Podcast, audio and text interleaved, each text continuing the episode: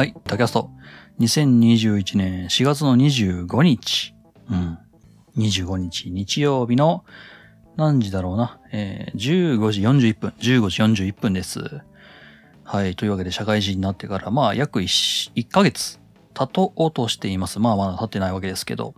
はい。僕と一緒に卒業した、えー高校生、まあ、中学生、高校生、大学生で、新しく会社に入った人は、そろそろ初任給というものをいただいているだろうなという頃だと思います。うん、だいたい23、4、5が多いですね。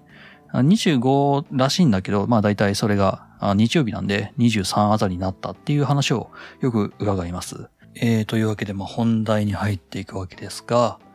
うん、半分憶測、まあ、あと、まあ僕が見聞きした情報を組み立てた結果の仮説になりますけれど、今年の新社会人の人って、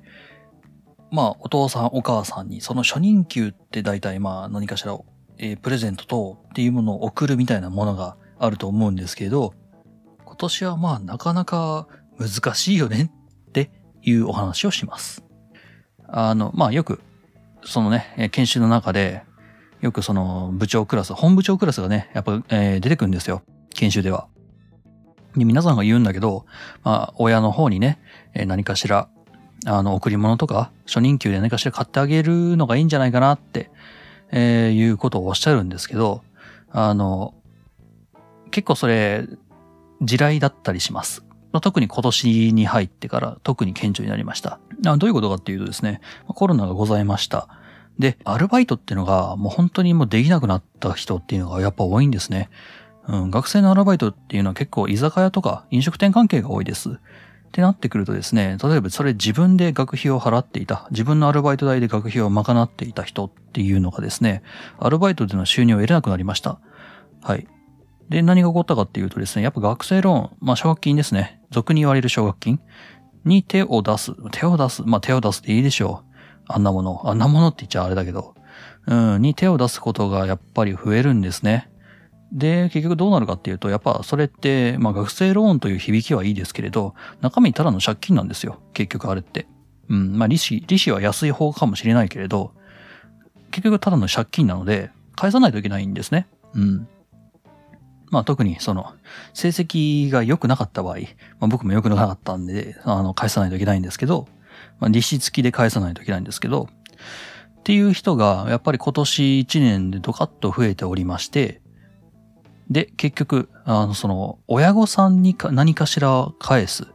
えー贈り物をする、プレゼントをするっていうような、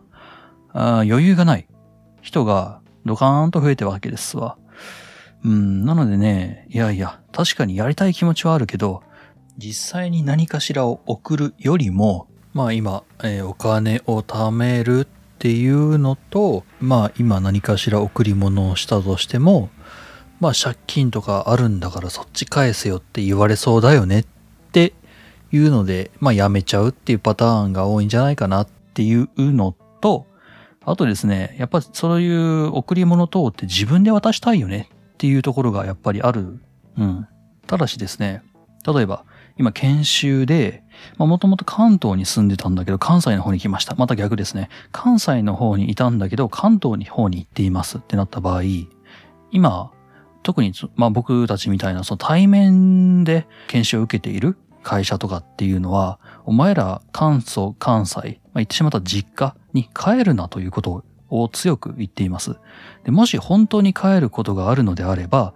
上司に報告して、なぜそれを返る必要があるのか、返す、帰る必要がなぜあるのか、それは本当に必要なのかっていうのを、えー文章で説明して、で、提出をして認可をいただけなければいけないという状況になっています。うん。まあ、実質帰れません。なので、そういった、その初任給を使って贈り物をするというのが、贈り物をするというのはできるけど、贈り物を自分で届けたいという願いを、まあ、叶えることができなくなっているんですね。うん。まあ、そこら辺はね、いや、もうそんなんギフトボックスで送ればええやんっていう話になってきているんですけれど、ちょっと少々失礼します。はい、あ失礼しました。はい、えー話を元に戻すけれど、元に戻しますけれど、まあでもね、それこそ初任給でやる必要なくないって話なんですよ。そういう、なんだろう。まあ言ってしまったら初任給という、こう、なんだろう、特別なものを使うからいいのであって、じゃあ別に次の来週、来月でもいいよねっいう話になっちゃう。結局、その初任給だからこそうんぬんっていうのはなんて関係ないわけで、実際にはね。で、まあ、それで結果どうなるかっていうと、あ、なんか渡すの忘れてましたみたいな感じで、さらっと流されちゃうってことがあるんじゃないかななんて話です。っていうので、まあ昨今というか今年、まあ、もしくは来年かもしんないんだけど、来年もかもしんないんだけど、その初任給を使ってお父さんお母さんに贈り物だったり感謝のプレゼント等をする新社会人は減るんじゃないかななんて考えてます。うん。ただ、あの、それは、あの、新社会人というか今の奴らが冷たくなったからではなくって、そういった理由があるんですよっていう話。まあ最近は本当にそのギフトボックスというか配達っていうものができるよう、簡単に手軽にできるようになったので、で、しかもオンラインでそのカメラ使ってね、ウェブで繋がれることもできるようになったので、そういった意味では、つながりやすくはなったんだけど、そういった儀式的なもの、儀礼的なものっていうのが、やっぱりそれは薄くなってるんじゃないかなとは思ったりはしますね。本当に。あ、僕だけかもしんないよ。うん。